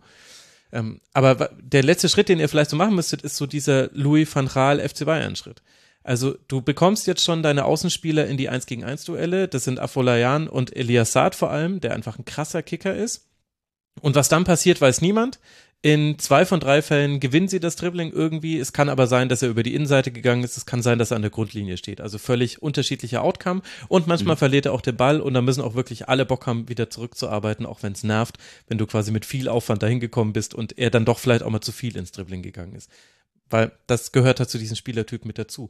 Und was hat Louis van Gaal als allererstes den Bayern dann beigebracht? Also wir spielen so Ribéry und Robben frei, so jetzt gewinnen die E-Duell und was passiert jetzt? Und dann hat er gesagt, okay, also der erste Pfosten ist immer am 5-Meter-Eck gedeckt und der zweite Pfosten ist immer zwischen Torhüter und letztem Innenverteidiger.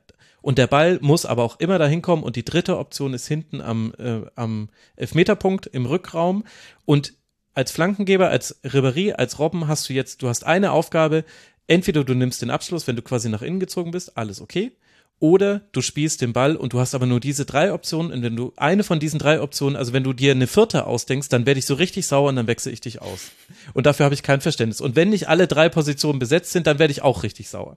Also war vielleicht auch noch eine andere Zeit, andere Trainergeneration und so weiter. Aber ich glaube, das wäre so der nächste Schritt, weil das ist das, was du ja auch schon angedeutet hast. Die Achter rücken schon nach, aber es ist so ein bisschen random, an welcher Stelle sie nachrücken.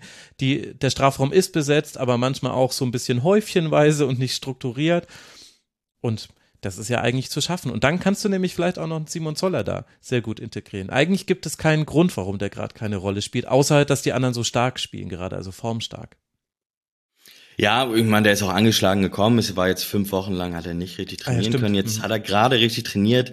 Ähm, ich glaube, Simon Zoller hätte gespielt schon, wenn das nicht, äh, wenn das jetzt nicht auf einmal so gut laufen würde. Ne? Aber was heißt auf einmal? Es hätte ist ja nie schlecht gelaufen. Es gab vier Unentschieden in Serie. Er hat St. Pauli nicht das Tor getroffen, sich aber durchaus die Chancen erspielt. Ne? Aber gerade so dieses Chancen erspielt, wenn man schaut, wie viel, also wie viel, was der, was der Aufwand ist, den sie betreiben und wie hoch der Outcome ist, da muss man schon sagen, dass da dieses, ja, diese, ja, ob's Boxbesetzung ist, ähm, ja, doch, Boxbesetzung ist ein Thema tatsächlich. Ich weiß nicht, ich könnte mir durchaus vorstellen, dass Fabian Hützler ist so detailversessen, die werden schon genau wissen, wo sie wann sein sollen. Ich glaube, er dreht das vielleicht eher um und setzt so ein bisschen mehr auf die Radikalität, dass man sagt, so ja, wir wollen hier ähm, noch weniger ausrechenbar sein. Das ist, glaube ich, eins, also das hat er mal gesagt, das ist eine seiner seiner Grundideen, dass er das eben möchte, dass man, weshalb er so viel oder fast ausschließlich auf Prinzipien setzt im, im Offensivspiel und nicht auf feste Besetzung, dass er eben möchte, dass da viel, also dass das noch schwerer ausrechenbar ist. Und dann setzt er eben auf, also spielstarke Spieler, ja, Marcel Hartl ist, glaube ich, momentan der beste Spieler der zweiten Liga. Ähm, und da hast du eben, hast du schon gesagt, Elias Hart, wahnsinnig stark im Eins gegen Eins, ähm, eine richtige Entdeckung, der auch früher oder später in der Bundesliga spielen wird, glaube ich. Mhm. Ähm, und da hast du jetzt mit Eggestein und auch mit Zoller, mit so einem spielintelligenten Spieler wie Zoller, der ist, hat ja damals, muss man ja auch ehrlich sagen, der VfL Bochum ist ja auch dank Zoller oder fast hauptsächlich dank Zoller aufgestiegen. Ne? Das war der zentrale Punkt da vorne drin, der eben total intelligent sich da immer bewegt hat, obwohl er körperlich jetzt gar nicht unbedingt ähm, die absolute Maschine ist. Ähm, das heißt, er wird da schon total gut reinpassen in das Spiel. Ich sehe jetzt nur momentan nicht, was man dann, wie man das Johannes Eggestein verklickern soll, nachdem man drei solche Spiele abgeliefert hat und dann auf einmal sagt, ja, du, jetzt der Simon, der, weiß ich auch nicht, der, der ist zu uns gewechselt gerade, da muss man, den müssen wir jetzt mal ausprobieren oder so, ne? Das ist, das wird eine, eine Schwierigkeit, aber es ist momentan, ähm, wahrscheinlich werde ich am Samstag gegen Nürnberg bei dem Spiel werde ich komplett irgendwie an die Wand fahren mit dieser ganzen Euphorie. Ist naja, ist für mich auch okay. Ich finde so euphorische Phasen. Also nicht durchgehen. Ja, genau. Also euphorische Phasen, das äh, darf man durchaus haben, finde ich, und muss auch so sein, gerade wenn es dann so gut läuft. Und gerade diese, ja, diese spielerische Komponente, die reinkommt. Ne? Wir sind jetzt, der FC St. Pauli ist jetzt in einem 13. Zweitliga-Jahr. Und äh, ich habe so viel Scheißfußball gesehen, das kann man sich gar nicht vorstellen. Und ich freue mich einfach darüber, dass der, dass der FC St. Pauli jetzt eines der Teams ist. Es, es gibt mehrere Teams. Nürnberg jetzt am Wochenende, die sind auch so, die haben auch eine klare Idee im Beibesitz. Magdeburg ist total toll. Ähm, das schaue ich wirklich gerne. Ähm, und dann, ja, gibt's ja noch sowas wie Walterball und so, die auch da viel versuchen. Also in der zweiten Liga passiert schon relativ viel mhm. wieder. Also da ist wieder mehr Mut gefragt und St. Pauli ist da mit dem Hürzeler Fußball, das ist schon sehr besonders. Also das ist tatsächlich spielerisch haben die da schon echt ein, ein echtes Fund hingelegt, auf das andere Trainer einfach keine Lösung haben. Ich, ich kann mir auch keine vorstellen. Also muss ich muss ich auch dazu sagen, ich habe schon mal überlegt, ich habe Fabian Hüsse auch schon mal gefragt, wie würdest du eigentlich gegen die spielen? Und er hat gesagt so, ja, weiß ich nicht, wir haben auf alles eine Lösung so, ne? Also wenn die Gegner mannorientiert spielen, das war letzte Saison in der Rückrunde war das immer eine Option, die äh, die gegnerischen Teams gewählt haben. Da hatten sie Probleme, aber das haben sie dann, das haben sie jetzt gelöst. Also da haben sie Lösungen angeboten. Gegen Schalke ähm, hat er so mannorientiert gespielt, da haben sie das eigentlich ganz gut gelöst, indem gut, Schalke hat das auch überhaupt nicht gut gemacht, muss man dazu sagen. Ähm, aber da haben sie, hat Marcel Hartl, mit Marcel Hartl haben sie tolle Lösungen gefunden. Und dann mannorientiert heißt halt auch, eins gegen eins auf den Außenbahnen gegen Elias Saad und Dapo Afolayan. Das ist halt auch ein Problem dann, ne? Mhm. wenn du die Leute da erstmal hinkriegst in die Position und dann eins gegen eins stehen. Das heißt also, wenn du da komplett mannorientiert gegen St. Pauli spielst, dafür ist St. Pauli zu stark in den direkten Offensivduellen. Nur raumdeckend ist aber auch ein Problem, weil dann hast du, gibst du denen eben da den Raum rein und nur aufs Zentrum ist halt auch inzwischen ein Problem. Also St. Pauli hat momentan für alles in der Offensive, für alle gegnerischen Mittel, sie zu stören, haben sie Lösungen und bieten sie Lösungen an und das schaffen sie auch auf dem Platz während des Spiels, das so umzustellen, also das anzuwenden und das mit einer Sicherheit, die ich beeindruckend finde und die, ähm, ja, ich bin jetzt seit, naja, ich bin 36 Jahre alt, verfolge den Fußball des FC St. Pauli, sagen wir mal, seit 25 Jahren äußerst intensiv und ich, da waren schon tolle Teams dabei, aber ob wir spielerisch schon mal so stark waren, das weiß ich nicht. Jetzt war mir nur noch ein Wort dafür. Hirzeball irgendwie, finde ich, hört sich nicht gut Oh ja, bloß nicht. Bloß nicht. Hürzeler bloß nicht. Ja, aber irgend sowas wird, über kurz oder lang wird, wird sowas geben. Und ich möchte mal eine These wagen, weil Fabian Hürzel ja auch beim FC Bayern ausgebildet wurde und weil der auch immer sagt, er ah. selbst hat das Bayern gehen und da ja auch aufgewachsen ist und so. Du weißt, welche These folgt, ne? Aber ähm, das ist natürlich bricht sich das alles auf diesen Trainer runter und wenn du, wenn es darum geht, wer ist denn der Star in der Mannschaft oder ist die Mannschaft der Star oder das System der, der Star, natürlich Fabian Hützler, die Quote, die der hat, ist unfassbar und es wäre unfassbar, wenn da nicht sogar Top-Teams auf sowas achten. Ja, das würde voraussetzen, dass die Bayern zweite Liga gucken und ehrlich gesagt, nach allem, was man so über den FC Bayern weiß. Aber das ist was anderes. Aber was auf jeden Fall jetzt die Hörerinnen und Hörer verstanden haben, ist, warum diese 90 Minuten gegen Holstein Kiel, auch wenn es 0 zu 0 geworden wäre, sehr interessant gewesen wäre. Denn wir haben, wir haben auch schon wieder grandios überzogen. Es war, es oh war ein Überziehen mit Ansage. Tim, ich danke dir ganz, ganz herzlich, dass du uns äh, in Kürze, in aller Kürze, die irgendwie möglich war, erklärt hast, warum es gerade so viel Spaß macht, den FC St. Pauli zu gucken. Und das kann ich wirklich als neutraler Beobachtender bestätigen. Es ist einfach schöner Fußball. Und das gibt's nicht überall im deutschen Fußball. Danke dir, Tim, für deine Zeit. Ja, vielen Dank für die Einladung. Und äh, danke euch, lieben Hörerinnen und Hörern, für eure Aufmerksamkeit. Äh, danke natürlich auch an Anna und Jörg, die ihr ja schon vorhin gehört habt. Und das war unsere Ligatour zur zweiten Bundesliga der Männer. Wie immer der Hinweis, der Rasenfunk ist allein crowdfinanziert. Ihr da draußen, ihr macht all das möglich. Ich habe jetzt für den September 1600 Euro an Honoraren überwiesen und die kamen alle komplett von euch. Also vielen Dank dafür, aber keep it coming bitte. Rasenfunk.de slash supportersclub. Da erfahrt ihr wie. Bis bald, macht's gut, bleibt gesund. Ciao. Das war der Rasenfunk.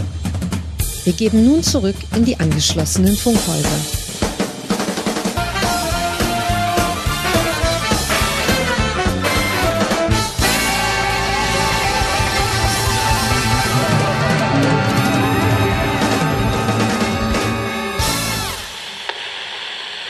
Psst. Rasenfunk unterstützen, ihr Knauser.